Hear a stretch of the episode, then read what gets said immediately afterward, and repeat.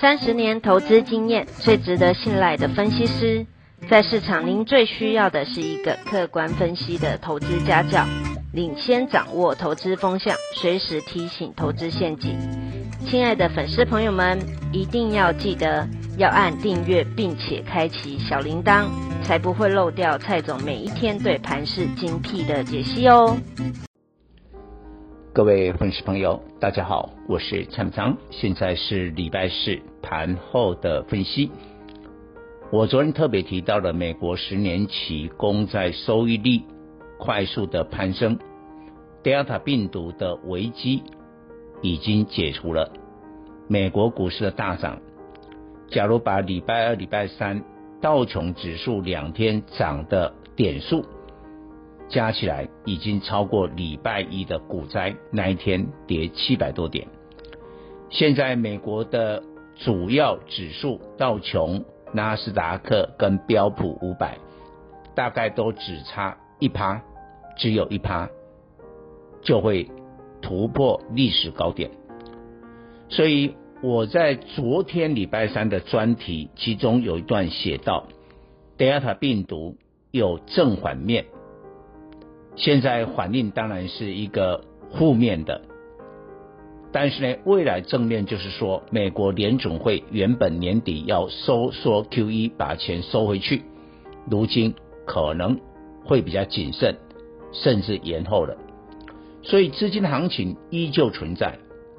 所以你看，今天外资大幅买超三百五十六亿，台股涨了一百一十三点，终于顺利的反弹。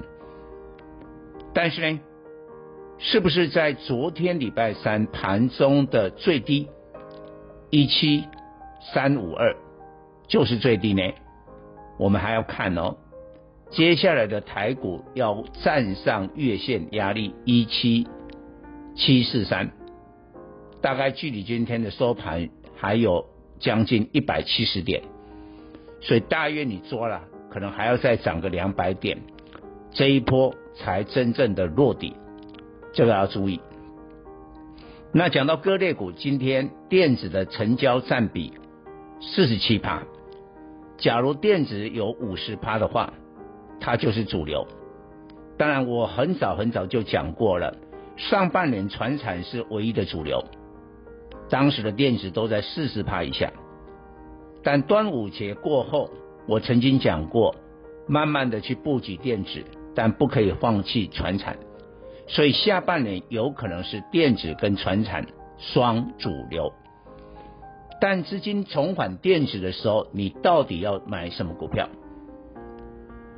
当然有一些中小电子绝对是盘面的焦点，但是你要看美国重量级科技股的财报，你要看国内这些大咖的法说会，像联电啊。联发科啦，这些公司，所以我不太主张各位现在再去追高，已经涨了一大段的中小电子。但是你可以注意，什么股票可以捡便宜货？比如说面板双虎，大家会觉得奇怪，不是下半年这个面板要跌价了吗？怎么来找面板双虎？假设。现在电子股不是主流，面板双虎呢，上半年已经大涨过。当时蔡总在去年的年底，呃，我可以说是领先市场来推荐面板。我的会员在友达买了十一块，后来卖在三十块，大赚两倍。那三十块我们的卖出是着眼，就是面板要跌价。但是当时所处的电子并不是主流，所以我要买电子，我一定要买成长的，非常强的，我不会买那个价值的股票。但是假如现在下半年电子也是其中一个主流的话，它成交量占比，比如说五十趴，这时候其实肉最多的也许是价值的股票，价值被低估的股票。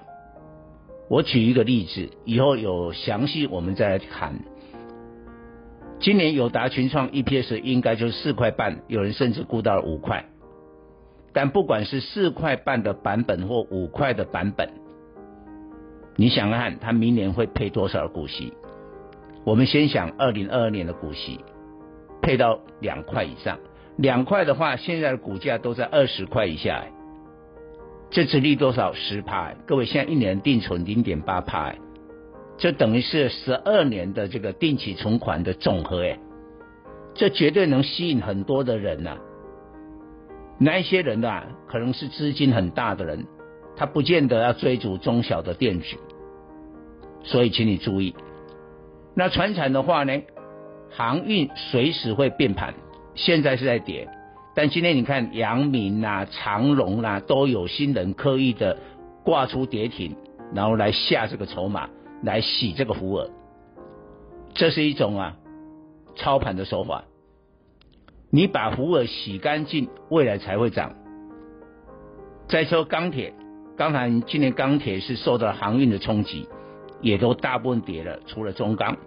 但是我告诉你，韩国浦项钢铁发布的财报好到不行，大涨四点六九趴。中国的钢铁股呢，全面的大涨，龙头宝钢哦，我们不要讲那些各位不太认识的钢铁是涨停板的。我们就讲你认识的宝钢大涨了五点二趴，所以好的钢铁绝对不能杀低。以上报告。本公司与所推荐分析之个别有价证券无不当之财务利益关系。本节目资料仅供参考，投资人应独立判断、审慎评估并自负投资风险。